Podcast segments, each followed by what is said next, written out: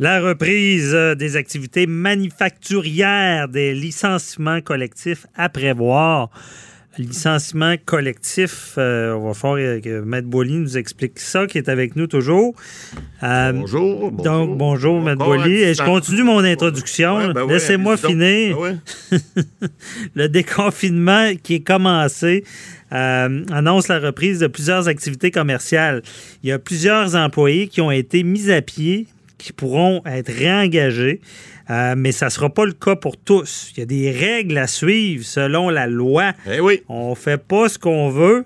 Et euh, on veut comprendre ça parce que justement, il y a des gens qui m'ont écrit pour. Il y a, ce genre de licenciement-là qu'on appelle collectif. C'est tout le monde ensemble, on part.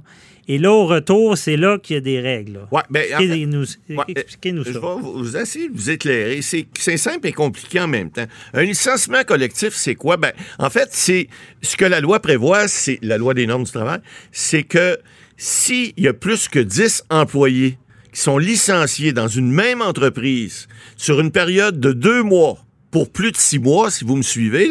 Alors, si à l'intérieur de deux mois, on a congédié deux un moment donné, puis deux semaines après, un autre deux, puis il y en a plus que dix à l'intérieur de deux mois, et que ça dure plus que six mois, OK, mm-hmm. ces, congédiements-là, on appelle ça un licenciement collectif.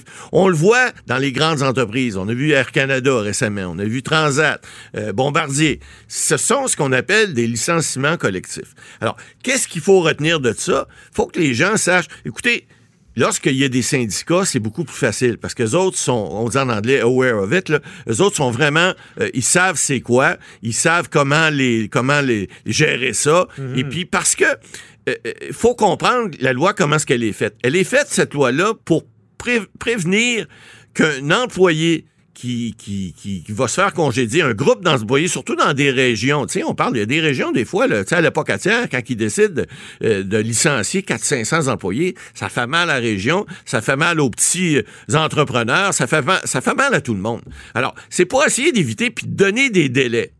Là, évidemment, encore une fois, on est des maudits avocats, nous autres. Le problème est, est encore là parce que un licenciement collectif, dans la loi, il est prévu que il y a des cas où ça ne doit pas être considéré comme un licenciement collectif et une pandémie comme on vit présentement pourrait certainement être considérée comme euh, un, cas exceptionnel. Donc, c'est un, un, acte de Dieu, comme on dit, là, on dit à l'époque. Mhm. Alors, c'est une, une force majeure qu'on peut pas contrôler.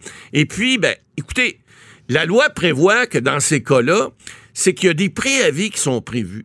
Lorsqu'il y a juste euh, euh, plus de 10 employés ou entre 10 et, 100 employés, bon, c'est il y a un nombre de semaines de préavis. Puis plus il y a d'employés à l'intérieur de ces deux mois-là qui subissent le congédiement collectif, bien, plus le préavis doit être grand. Hein. On part de, on peut partir de 8 semaines jusqu'à même 16 semaines. Alors, c'est important parce que ces gens-là, avant d'être mis à pied, doivent, doivent avoir un préavis. Or, dans un cas de force majeure, ça peut être fait immédiatement. Mais d'ailleurs, tantôt, excusez, j'ai la tête dans la brume parce que plus tard, l'émission, on reçoit, je, ne nommerai pas tout de suite la personne, mais il y a eu 95 enseignants qui ont été mis à pied sans préavis. Ah ouais. Il n'y a pas longtemps. Exact. Les enseignants. Exact. Alors, alors là, on va, plaider, on va plaider, mais là, la distinction mais là, je comprends vu la crise, il pourrait ne pas, ne pas, être obligé de donner le préavis. Exactement. Sauf que là, le problème est le suivant.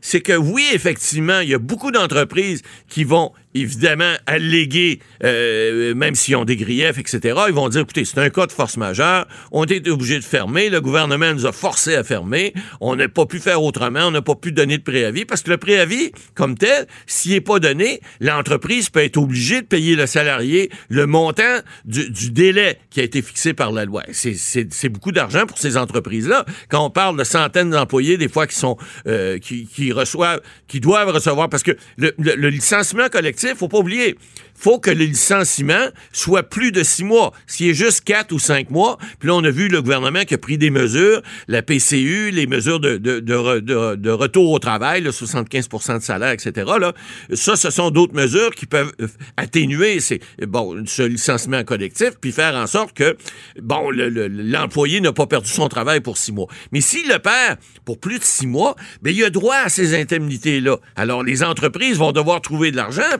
Évidemment, c'est sûr que lorsqu'il y a des faillites, on rentrera pas dans ces règles-là, mais les administrateurs sont tenus au salaire et sont tenus. Et ça, écoutez, là, c'est des fois, c'est des faillites en ligne. L'administrateur fait faillite parce qu'il pourrait payer les salaires non plus. Mais, il, donc, il y a des obligations. Pour ma personne qui va venir parler des enseignants qui n'auraient pas eu de préavis, si je comprends bien, là, je comprends que vous n'avez pas tous les faits, là, on va y parler plus tard. Mais si advenant que ces enseignants-là, le congédiement, ça dure plus de six mois, ouais. là, il est obligatoire, le préavis. Non, c'est ce que je suis en train de vous expliquer. Ah, c'est pour ça qu'il faut comprendre. Ah. Il y a l'exception qui est prévue par la loi dans les cas de force majeure. Le, préavis n'est pas obligatoire. Là ah. où le problème va s'en venir tantôt, c'est qu'il y a des gens qui ont eu des préavis.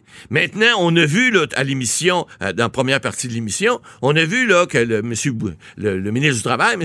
Monsieur, Boulet, euh, euh, remis à partir du 1er juin des, des, des services qui vont pouvoir être reçus. Donc, et puis il y a de plus en plus de manufactures qui vont recommencer à fonctionner. Alors, le six mois, parce qu'on sait que c'est depuis la mi-mars, si vous allez jusqu'à mi-juin, on parle de trois mois. Donc, ils ne seront pas couverts. Bon, les enseignants, je ne sais pas combien de temps qu'ils vont avoir de... Mais si c'est plus de six mois, ils pourraient dire que pendant la pandémie, euh, ça s'applique pas. Mais une fois que le retour, parce que là, on parle d'enseignants probablement du secondaire et du cégep, là, on parle de pas nécessairement les rouvrir à l'automne, on verra, peut-être que ça va être le cas, peut-être que ce sera pas le cas.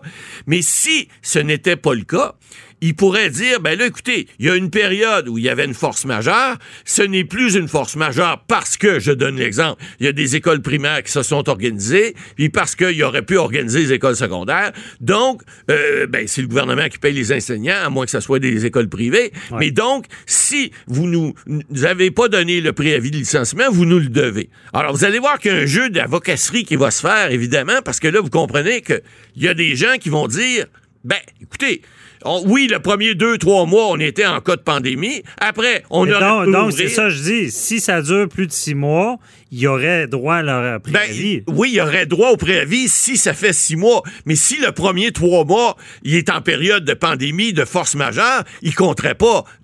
Dans, la computation des délais, on ne pourrait pas le compter. Il faudrait l'enlever. Alors là, il y a un jeu légal qui va se faire entre les avocats patronales et les avocats syndicaux, évidemment, ou les représentants syndicaux. Parce que là, c'est clair que ces gens-là vont essayer d'aller soutirer. Puis, vous savez, c'est le rôle des syndicats. Hein? les représentants syndicaux, c'est toujours évidemment, on n'aime pas toujours ce qu'ils font. On a vu ce, qui s'est passé avec les infirmières récemment. Là. On n'a pas aimé que les gens aient manifesté devant le bureau du premier ministre. On comprend qu'ils ont des demandes. On comprend aussi qu'ils sont, ils sont surexposés. On comprend tout ça. Mais c'est pas le temps de lever baguette à l'air. Là, c'est le temps de, d'aller euh, euh, au front puis d'aller vaincre cette pandémie-là. Puis vous ferez vos réclamations. Évidemment, les syndicats disent tout le temps, il n'y a pas de, a pas de mauvais ou de meilleur moment. Mais c'est sûr que lorsque tu revendiques puis au bout du, au bout de, au bout de, ta main, t'as un couteau qui, qui tient euh, sur le bord de la gorge du gouvernement, ben c'est pas mal plus facile d'obtenir des choses à ce moment-là. Mais c'est certain que au niveau de la population, euh, c'est bien beau avoir des trucs de, de, négociation, ça passe pas très bien. Mais là, les enseignants, on verra. Alors, vous verrez votre, euh, votre invité tout à l'heure, qu'est-ce qu'il y en est. Mais je dis tout de suite, d'entrée de jeu, que ça pourrait être légalement, je parle toujours, là, au niveau des représentations qui pourraient faire, ça pourrait être un sujet de, discorde parce que on applique un plan d'une façon pour une partie des enseignants, puis d'une autre façon pour les autres, en disant ben non, c'est pas un licenciement collectif, on est en, période de pandémie. Un instant, légalement, c'est pas si simple que ça. Puis vous le voyez là, il peut y avoir euh, des, des, chevauchés qui, puis des, représentations qui vont être tout à fait. Euh, euh, une partie va dire blanc, l'autre va dire noir, puis c'est sûr qu'il y a une zone grise là-dedans. C'est certain que les, tribunaux, tribunaux du travail, entre autres, qui vont avoir à se pencher là-dessus, il va avoir des griefs, il va certainement avoir des griefs collectifs. Des enseignants, ça peut en être un, mais il va probablement même en avoir d'autres parce que c'est pas clair. Mais non, c'est pas clair, mais mettons qu'on enlève le droit. On va dans la logique. Le GBS. Le, gros bon sens. C'est quand même sais, je veux dire, c'est des enseignants, comme on n'a pas tous les détails encore. Non, mais ça, c'est un cas d'espèce. On peut pas le, juger, mais c'est Non, mais comme, comment... Je veux, je veux dire, parce qu'il faut faire la différence entre si on retrouve notre travail ou pas, là. C'est évident. Parce qu'un préavis, ça sert à se revirer de bord. Ça, sert, ben, ça sert d'abord à prévoir euh, pour quelques semaines d'avance, hein, puis à se revirer de bord, comme vous dites si bien. C'est par nombre d'années. Exact. Ben, C'est-à-dire que ce que la loi prévoit, c'est le nombre d'employés qui prévoit le nombre de semaines. Alors, évidemment, une petite shop, excusez-moi l'expression, mais euh, euh, un petit employeur n'a pas les moyens d'un gros employeur. Donc, c'est pour ça que le nombre de, de semaines augmente avec le nombre d'employés. Mais il faut vraiment que ces employés-là, ça soit pour plus de six mois. Donc, ça leur permettrait à ce moment-là le préavis. Il faut que l'entreprise sache, parce que lorsque l'entreprise donne le préavis à ses employés, ben, il faut qu'ils sachent que ça va être plus que six mois, parce qu'ils vont devoir ou les garder à l'emploi, parce que le préavis est fait pour ça. Vous allez continuer à travailler pour encore peut-être, parce que vous allez être obligé d'offrir votre prestation de travail. Mais si on vous met à pied immédiatement, ben, ils sont obligés de vous payer le minimum de huit semaines. Puis comme je vous dis, ça peut monter jusqu'à 16 semaines, dépendamment du nombre d'employés. Alors, ça, c'est important pour l'employeur. Faut qu'il fasse ses calculs. Se dit que le comptable, à ce moment-là, il se met avec sa petite tablette puis il compte parce que c'est important pour l'entreprise de savoir comment ça va coûter.